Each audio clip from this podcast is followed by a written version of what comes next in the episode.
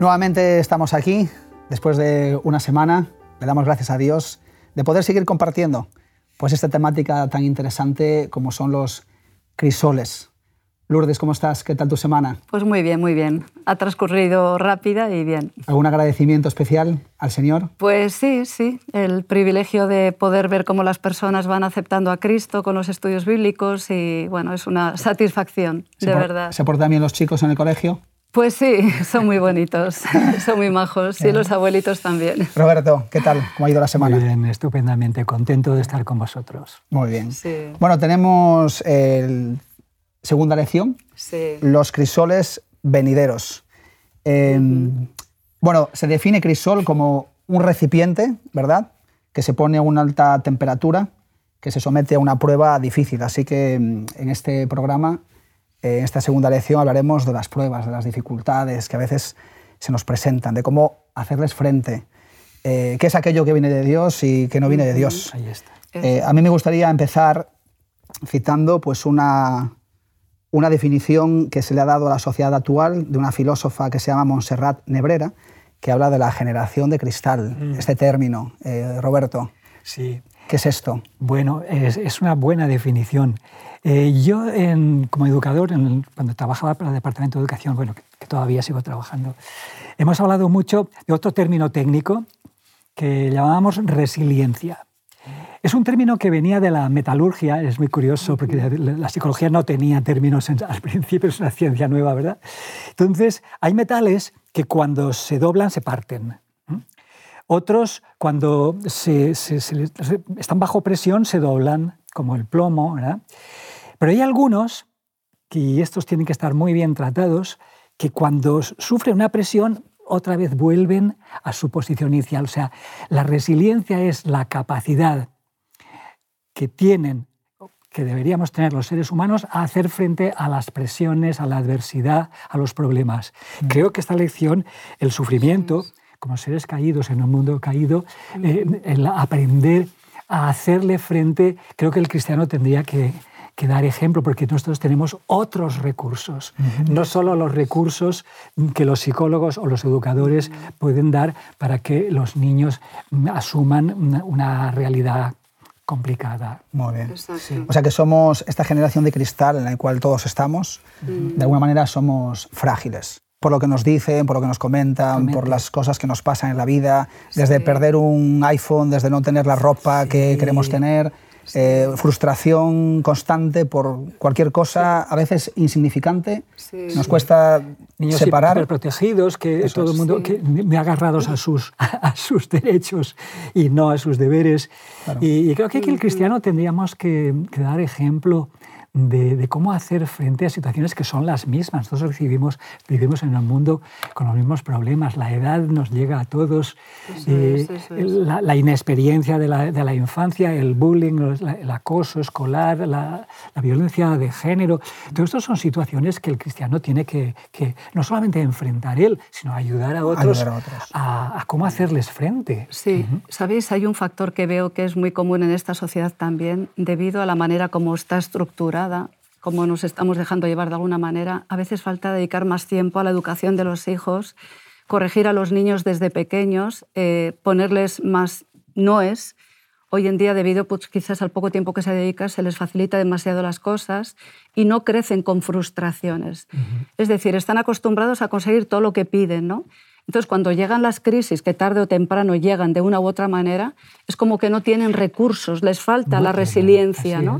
El aprender pues que no siempre en la vida uno puede conseguir lo que quiere. Esto hablamos a nivel general, que tristemente pues a veces también nos afecta a los cristianos porque vivimos en este mundo y podemos cometer un poco el mismo error, ¿vale? Pero es verdad que los crisoles vienen por diferentes motivos, como muy bien estáis mencionando. Los cristianos no mm. tendríamos que sorprendernos de esto. Claro. A, veces me he encontrado con algunos cristianos que pensaban que si yo me entrego a Cristo todo me va a ir bien, lo cual es un error. O sea, eso es no haber leído la Biblia, porque no es así para nada. A mí me gusta mucho el texto de Primera de Pedro 4.12 Amados, no os sorprendáis, del fuego de la prueba que os ha sobrevenido, como si alguna cosa extraña os aconteciese. Sufrir es. lo normal en un mundo caído. Entonces, el, creyente tenía que, tendría que tenerlo más asumido que los, los demás, ¿verdad? Exacto, exacto. Y ahí, de ahí que mm. la escuela sabática tenga una misión muy importante y es la educación permanente. Si no nos han educado bien de pequeños, bueno, ahora tenemos ocasión de educarnos mejor. De alguna manera también toda la información que recibimos es como que nos ha metido una especie de pensamiento mágico, un positivismo tóxico, ¿verdad? que cualquier cosa que nos... Cualquier a veces tontería, pero, pero nos afecta de una forma tremenda. Y, y en este mundo caído, donde el dolor y sufrimiento es una realidad, pues claro, no, no, estamos preparados. Y aparte que además el Señor, dice aquí Elena de White, em, el que lee los corazones de los hombres conoce sus caracteres. Mm. Él ve que algunos tienen facultades y actitudes que bien dirigidas pueden ser aprovechadas. En su providencia los colocan diferentes situaciones y diferentes circunstancias para que puedan descubrir eh, sus defectos de carácter, entonces, la dificultad, que hablaremos de a veces lo que viene del diablo, lo que viene del Señor, esto es muy importante, porque no podemos meter todo, ¿verdad?, en, el, mismo, en el mismo saco. Hay que diferenciar en lo que viene del diablo, en lo que viene de Dios, que siempre es para crecer, y también lo que nosotros muchas veces nos metemos en problemas. Pero que digo que la prueba, que la tentación, que la dificultad siempre está ahí. Y que nosotros, como dice Pedro, no debemos de, sorprendernos. os leo un texto 1 Corintios 3, 11 al 13. Porque nadie puede poner otro fundamento fuera del que está puesto, que es Jesucristo. Si alguien edifica sobre este fundamento oro, plata, piedras preciosas, madera, heno, hojarasca, la obra de cada uno será manifestada. El día la revelará mediante el fuego, es decir, el crisol. El fuego probará la obra de cada uno, la vida de cada uno. tenemos que, tenemos que prepararnos eh, hacer frente a la vida y, tener herramientas para poder estar preparados para lo que venga. Porque, Lourdes, ¿cuáles son mm. esos crisoles que, podemos... Que pueden surgir en nuestra vida. Como muy bien has dicho, algunos son consecuencia de nuestras malas decisiones. ¿Cuántas veces miramos lo que nos interesa a nosotros y no cuál es la voluntad de Dios para nosotros? Em, en el Salmo 23 el Señor nos muestra una senda, un camino. Y sabiendo que ese es el camino, a veces queremos tomar nuestras propias decisiones, lo que creemos que más nos conviene. ¿no? Y claro, eso nos trae consecuencias, porque separados de mí, Jesús dijo, nada podéis hacer. Entonces ese puede ser una, uno de los motivos por los cuales suframos, cuando caminamos al margen de Dios. Luego otro, pues hay una contienda, hay una lucha, hay un conflicto entre el bien y el mal. Eh, Satanás está queriendo de alguna forma destruir eh, lo que Dios más ama, que es su creación, que somos nosotros. Entonces lo vemos en diferentes formas, ¿no? Y no solamente eso, Satanás no solamente eh, lucha por destruir lo que Dios más ama, sino que lucha por desfigurar el carácter de Dios. Porque si os dais cuenta, la mayoría de la gente culpa a Dios de sus desgracias, en vez de comprender que Dios es un Dios de amor, no es un Dios que desee el mal para sus criaturas, ¿no? Este es uno de los problemas con los que nos tenemos que enfrentar los creyentes, porque o bien Dios está o negado o es el culpable. Exacto, exacto, de ahí que hay pasajes, algunos pasajes bíblicos pueden chocarnos. Y estas lecciones de la sabática nos van a ayudar a rectificar un poco, a matizar, porque hay que matizar. muy bien, muy sí, sí, Por ejemplo, Romanos 1, yo he trabajado mucho tiempo en la epístola a los romanos, incluso tuve mi tesis allí, todavía sigo dando clases sobre eso. La ira de Dios se revela desde el cielo, pero ¿contra qué? Pues contra la injusticia, contra cuando le haces daño a uno de sus hijos, la ira de Dios es su rechazo del mal. No es otra cosa. no la podemos, no tenemos otro término porque nuestro lenguaje es humano, nosotros no tenemos el lenguaje del cielo. Y cuando hablamos de ira, la ira no es la nuestra, la, ira de Dios, sino su rechazo del mal. ¿Cómo Dios puede, puede estar mm, feliz cuando le están matando a inocentes en guerras presuntamente justificadas, lo cual sería también otra, otra cosa, mm. o cuando está maltratando en el bullying, como, eh, ancianos que están desatendidos, maltratados, maltratados eh, abusos, violaciones, cualquier cosa de estas. Es, muy mm. importante que esto lo dejemos bien claro en nuestro el estudio de este, De este, este trimestre, de lo que viene de Dios y lo que viene de nuestro propio error. Podemos sufrir porque estamos cuidándonos mal. Muchísimas de las leyes de Dios están hechas precisamente para protegernos. Para protegernos, para que no... Es una salvaguarda, una protección. No, no te tocarán las enfermedades de Egipto. Claro, si te pones a comer animales de cualquier clase, como está pasando ahora. O no respetas mis normas sobre la limpieza. Es curioso que en la pandemia mm, todas las medidas que están seguras, que, todo el mundo está seguro, son las que estaban ya en el Antiguo Testamento. Las cuarentenas, el, régimen, la, limpieza. Son las únicas que quedan universalmente aceptables. y lo cual nos demuestra que Dios no quiere nuestro sufrimiento. Exactamente. Hay otro crisol que vale la pena destacar, que es el crisol que Dios permite que vivamos para nuestro bien. Porque la meta, el propósito que Dios tiene para nuestra vida es que nuestro carácter sea transformado a la imagen y semejanza de Jesucristo para un día poder compartir con nosotros la eternidad. Entonces Él nos disciplina, como un padre, una madre responsable que cuida, que guía, que, que orienta, que, que corrige, ¿no? Pues Dios lo hace también con nosotros. Y a veces permite que atravesemos ciertos problemas, ciertos crisoles, para que podamos confrontarnos con nuestra propia realidad. A veces ese orgullo, ese egoísmo, esa vanidad, ese, esos rasgos que no, le, que no le representan en nuestras vidas. Así es. Has dicho una palabra muy, hmm. muy importante, disciplina. Sí. Es muy diferente aplicar una disciplina que castigo. Y aquí nos tenemos que enfrentar, yo lo lamento, yo soy filólogo, soy biblista, estoy enseñando aquí, eh, que algunas de las Biblias, pues, traducidas con muy buena fe por las, algunos monjes, etcétera, etcétera, algunas de las versiones, mm, ante una palabra, tanto en hebreo como en griego, significa disciplina mm. también, no solo castigo. Entonces, disciplinar el entrenamiento al que se somete un atleta, eso es, una, ayuda a crecer, ¿no? claro, a, madurar. Mm, lo que Dios hace con nosotros es, es eso, ¿no? Pero en agua dice que Dios no necesita castigarnos a nosotros porque el, el mal es autodestructor en sí mismo. El mayor, el mayor castigo para nosotros es el apartarnos de Dios. Totalmente. Que, de ahí viene la ira de Dios. La ira de Dios de alguna forma es dejarnos asumir las consecuencias del mal. En, en la epístola a los hebreos, disciplina es paideia en griego. Sí. Paide, de ahí viene pedagogía. Es decir, paideia es cómo educo. O sea, Dios al que ama no es castiga. Eso, es una lectura muy discutible. Eh, disciplina. Yo te marco unas pautas. Eso es bueno para tu crecimiento, para, para que seas un, un deportista mejor, eh, para que tengas una vida más sana. Y, te marco unas pautas. Y creo que eso sí sería importante si esa idea nos quedase clara. De hecho, me acuerdo ahora eh, el rey David cuando él hace ese censo, ¿no? Y entonces Dios viene y le dice, escoge, ¿no? Yo, yo, yo, escojo, escojo el, tuyo, ¿no? Tu, tu método. tu método es el mejor porque me va a ayudar a, a crecer. Sí, sí, sí, sí, Entonces, me, gustaría eh, dejar claro esto, muy importante, porque una de las ideas claves de esta lección es aprender como mm. seres inteligentes que somos y tenemos razón y tenemos además la palabra de Dios que nos ayuda a discernir entre separar, eh, separar esos crisoles, esas dificultades que pueden venir de Dios, que nos ayudan a crecer, que vienen del diablo, que son cosas trágicas, que, que dramas que como decíamos, pues no podemos comprender del todo, si no nos meteríamos en, la, en uno de los atributos de Dios, ¿no? Mm. que la eternidad solamente nos, nos enseñará. Todo, todo no podemos responderle.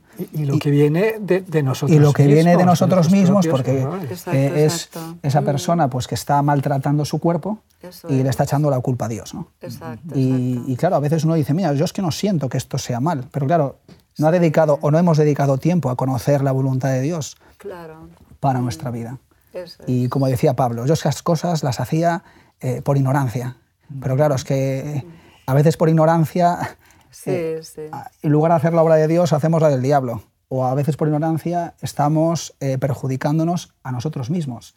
Y muchos de los crisoles que atravesamos, lamentablemente, somos responsables de ellos. Pero es muy importante discernir, discernir en aquello que la Escuela Sática nos propone diferenciar. Hay un texto eh, Romanos 8:28. muy utilizado, el pastor Roberto. Sí. Y que pues, a mí me, pone a veces el corazón eh, a mil por hora. Ese de todas las cosas son para bien. Esa, esa, típica frase que a veces utilizamos en momentos. Es muy importante. Romanos 8:28. Sí. Eh, sabemos que todas las cosas obran para el bien de los que aman a Dios, los que han sido llamados según su propósito. A ver, ¿cómo, cómo contextualizamos ese texto? Vamos a dejar lo de la, predestinación para otro, tema, no es el nuestro, pero lo primero, todas las cosas cooperan para bien. Entonces, este texto, como profesor de romanos, que he trabajado muchos años en ello, pues eh, a veces usaba una broma con mis alumnos, hablar de la importancia que tenía esa asignatura, a mi entender, para su formación pastoral. Yo les decía, mira, todos, para, una gran parte de la humanidad todos los caminos llevan a Roma. Pero para nosotros los cristianos todos los caminos pasan por romanos. sí, sí. Bien, y aquí este texto es muy importante porque este texto se puede leer de dos maneras. Muy todo lo que me pasa viene de Dios, lo cual es falso. Ya la Biblia me dice que muchísimas cosas no vienen de Él, sino de mis errores lo hemos y, dicho, y, del diablo, etcétera, etcétera. O en todo lo que me pase, yo puedo, o sea, Dios puede actuar. Y esa es mi, mi, lectura, que es, desde el punto de vista gramatical, es la correcta. O sea, en, toda, en todas las cosas pueden cooperar para mí, si yo quiero, claro si yo dejo. y, esta lectura me parece muy, muy importante. Una vez leí una frase que venía de un autor, naturalmente que no comparto, y la, la, menciono, la menciono en mi libro para decir que no la comparto, que es mm, eh, una frase de, de, Pablo Coelho, que es muy famoso, es alguien que tiene cosas muy interesantes, pero en fin, que dice, el universo entero conspira para la realización de tus sueños. Hombre, esto es muy bonito en New Age, todo eso. Esta frase de Pablo es casi lo mismo, pero de otra manera, es decir, mm. en todo lo que te pueda pasar, si tú amas a Dios, si tú quieres, Dios puede estar ahí. Amén. Ahí está. Esa es la clave. Sí, No que todo lo que te pasa viene de Él, que no viene, sino que todas las cosas pueden cooperar. Claro, cooperar significa que hay dos que actúan. Yo mm. no coopero si estoy solo. Entonces, las cosas cooperan para bien cuando yo quiero que Dios me ayude a intervenir. O sea, aquí entraría el concepto de libertad. De libertad y de, dejarme acompañar o guiar por Dios. De, decidir, sabiendo que, sabiendo que está el mal, pero que también está el bien. Y que, y que el mal se vence con el bien. Muy importante. Y que Jesús... y sobre todo porque leemos el versículo en un contexto hay que leer todo el contexto. De hecho, la primera letra que viene es un i, una conjunción copulativa que nos une con los anteriores versículos. ¿no?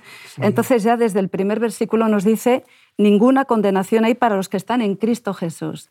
Es decir, esa persona que hace de Cristo el Señor de su vida, que camina con Él, que toma las decisiones según lo que Él nos inspira en su palabra. ¿no? Llegarán sufrimientos, ¿por qué? Porque forman parte de nuestra disciplina, de nuestra de nuestra transformación. Y lógicamente, em, todo lo que coopera no solamente es lo bueno, como bien estamos diciendo, también las pruebas, los sufrimientos mm, contribuyen para qué? Para que nuestro corazón sea más parecido al de Jesús, como dice el siguiente versículo, ¿no? Porque a los que antes conoció también los predestinó para que fueran hechos conforme a la imagen de su Hijo. Es decir... Dios tiene un destino para nosotros que es que seamos parecidos. Eso es. Y, quien puede hablar de esto, quien habla de esto es Pablo. Que, que Pablo no ha tenido una vida tan fácil.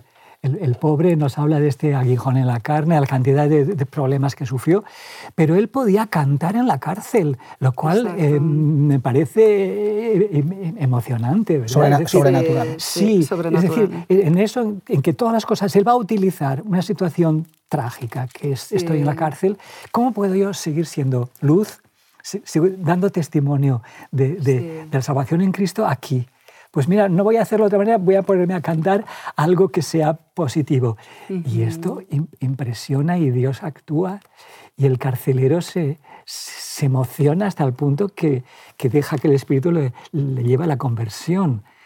Este, esta es la manera de entender todas las cosas ayudan a bien, cuando cooperan. en la traducción, me, gusta esta traducción del 77. Decías que... Mm, sí, el versículo 18 también de alguna forma presenta esa forma de, interpretar el texto, ¿no? porque tengo por cierto que las aflicciones del tiempo presente no son comparables con la gloria venidera.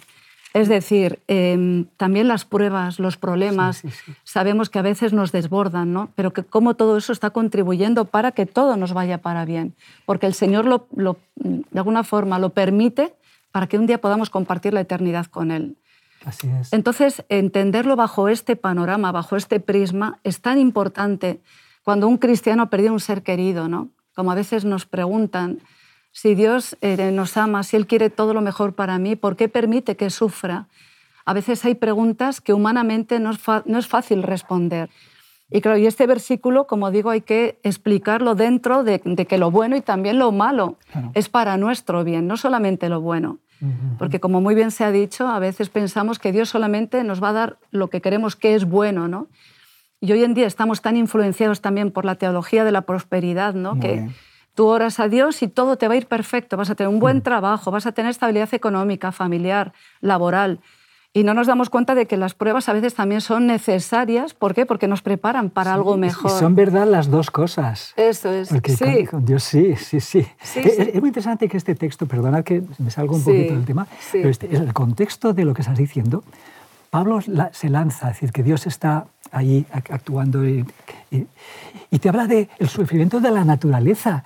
Es el primer texto ecológico que conozco en toda la literatura antigua, en el que dice, pero cuidado, es que tu manera de obrar también está haciendo daño a gente inocente. Todas las criaturas están clamando, eh, esperando la revelación de los hijos de Dios. Es decir, los cristianos tenían, tendríamos que haber sido los mejores protectores de la obra de Dios. Y a veces no, no, no, nos damos cuenta de que a veces otros nos van por delante con respeto de la creación, que es el respeto de las criaturas divinas. Es decir, que nuestra, eh, el, dolor es algo que no solamente nos acarreamos a nosotros, sino que llevamos, arrastramos a la propia naturaleza. cuando nosotros eh, obramos mal, nos afecta a nosotros, nos afecta a, a los demás afecta a la naturaleza y, también, y también eh, en los otros mundos que Dios ha creado, que nos observan también, y, también el Señor. eso tiene una dimensión o sea, que llevamos una dimensión sospechada, que es la que nos da Job, ¿verdad? el libro de Job. Todo tiene una trascendencia eh, universal. Primera de Pedro 5, 8 sed sobrios, es decir, estad, atentos, ¿no? Estad atentos, estar, eh, no estéis como embriagados, no, no viváis como, como dice Pablo también, no viváis como necios, sino velad, estad pendientes, porque vuestro adversario, el diablo, cual león rugiente, anda alrededor buscando siempre a ver en qué puede devorar. Es decir, cómo, cómo puede, cómo puede destruir nuestras vidas. Y como decías, Lourdes, a veces el, diablo nos ayuda a cumplir nuestros objetivos, que realmente en lugar de ayudarnos nos, nos perjudica. ¿no?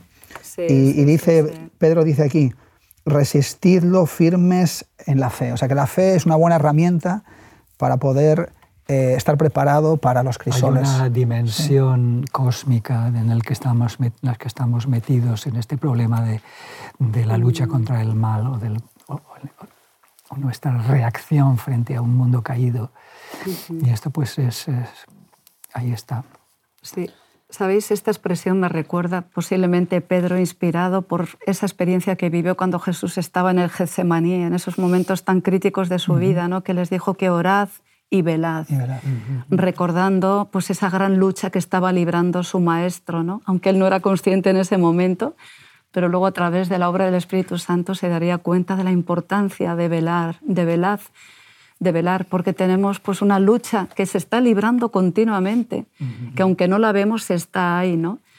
Y como dice el texto de Corintios, encima ese ser maléfico se viste como ángel de luz para darnos aquello que nos atrae, eso que gusta a nuestros sentidos, ¿no? Con lo cual a veces qué difícil es discriminar lo que es bueno y viene de Dios o lo que verdaderamente alimenta mis propios caminos. ¿no? En, mi trabajo con, eh, en la plataforma para la prevención de la violencia doméstica y de género, me he enfrentado con, con buenos cristianos con ideas mm, para mí que necesitan rectificarse y es pastor, diciendo, ¿cómo voy yo a oponerme o a ofrecer alguna resistencia a la violencia que recibía de parte de su marido si es la cruz que Dios me envía? Terrible, esa frase me, hace estremecer, ¿verdad? ¿Cómo puede Dios enviarte la cruz a que tu marido se quite el cinturón y te dé correazos, que te puede sacar un ojo. Esto, ¿Cómo puedes ver tú a Dios es, Es, tu cruz, ¿no? Es lo que se dice, es tu cruz. Ay, ay, ay, sí, sí, sí. Y algunas de las, de, las eh, cristianos, y, no las juzgo, eh, estas personas, no, quizás les falta ver un poquito más o tener una noción de Dios un poco más completa, pero esto de, de, que esta es la cruz que Dios me envía cuando...